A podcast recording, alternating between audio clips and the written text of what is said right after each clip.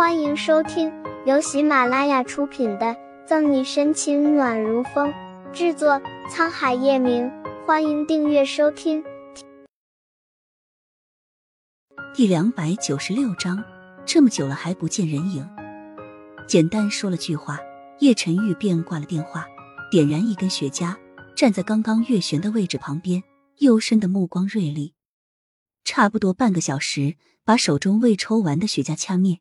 叶晨玉才回到办公桌旁边，打开电脑，一系列头条新闻纷涌出来：红乐大桥英雄救美，神秘男子跳江救美女警察，年度最美 CP，红乐大桥真善美，警察救自杀母亲不幸掉江被小哥哥救起。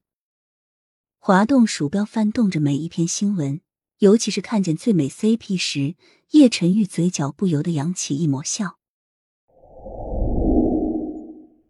该死的叶晨玉，说好的回来，都这么久了还不见人影。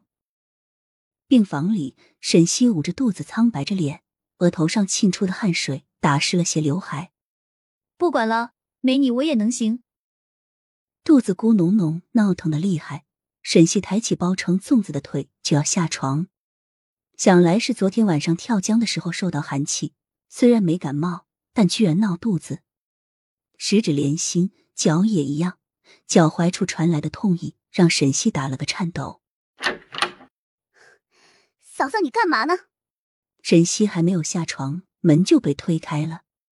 和叶老太太有说有笑的顾春寒被摇摇欲坠、随时可能摔倒的沈西吓得不轻，急忙去扶住他。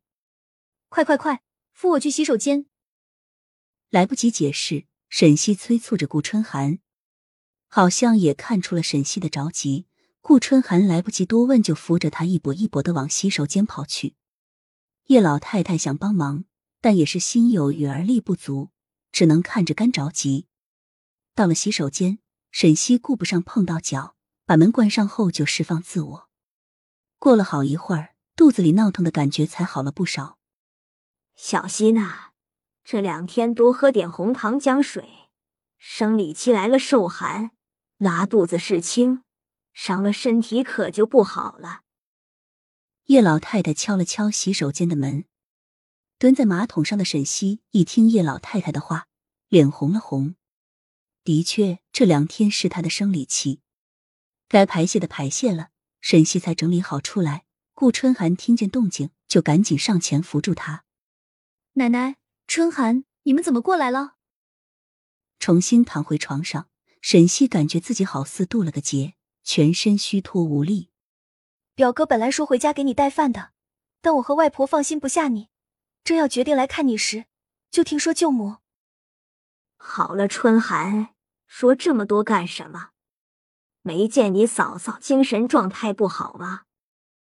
刚要说到关键时刻，叶老太太就打断了顾春寒的话。本不怎么注意听顾春寒说话的沈西见状，秀眉动了动。舅母。顾春寒的舅母不就是叶晨玉的妈妈月璇吗？难道刚刚叶晨玉接到的电话是他妈妈打来的？来，小溪，你现在身体还没养好，多吃点好的。没发现沈西的异常，叶老太太打开保温饭盒，从里面端出还在冒着热气的饭菜。嫂嫂，你可不知道，外婆为了弄这些菜，特地从澳大利亚空运来新鲜的蔬菜。被打断话的顾春寒虽然不知道叶老太太的用意，但还是撇撇嘴，没有继续刚才的话题，帮沈西把吃饭的桌子推过来。看着盒子里色香味俱全的饭菜，沈西就分泌着唾液。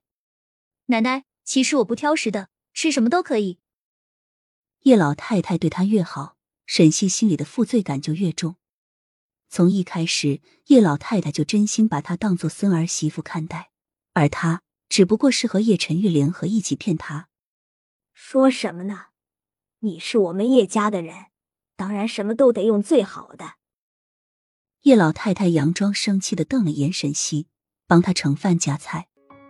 叶家的人嘴里嚼着的菜突然没了味道，沈西有点苦涩的自嘲一声：“叶家的人不是我想做就做的。”还没从情绪里走出来。沈西放在床头柜上的手机就收到一条简讯。本集结束了，不要走开，精彩马上回来。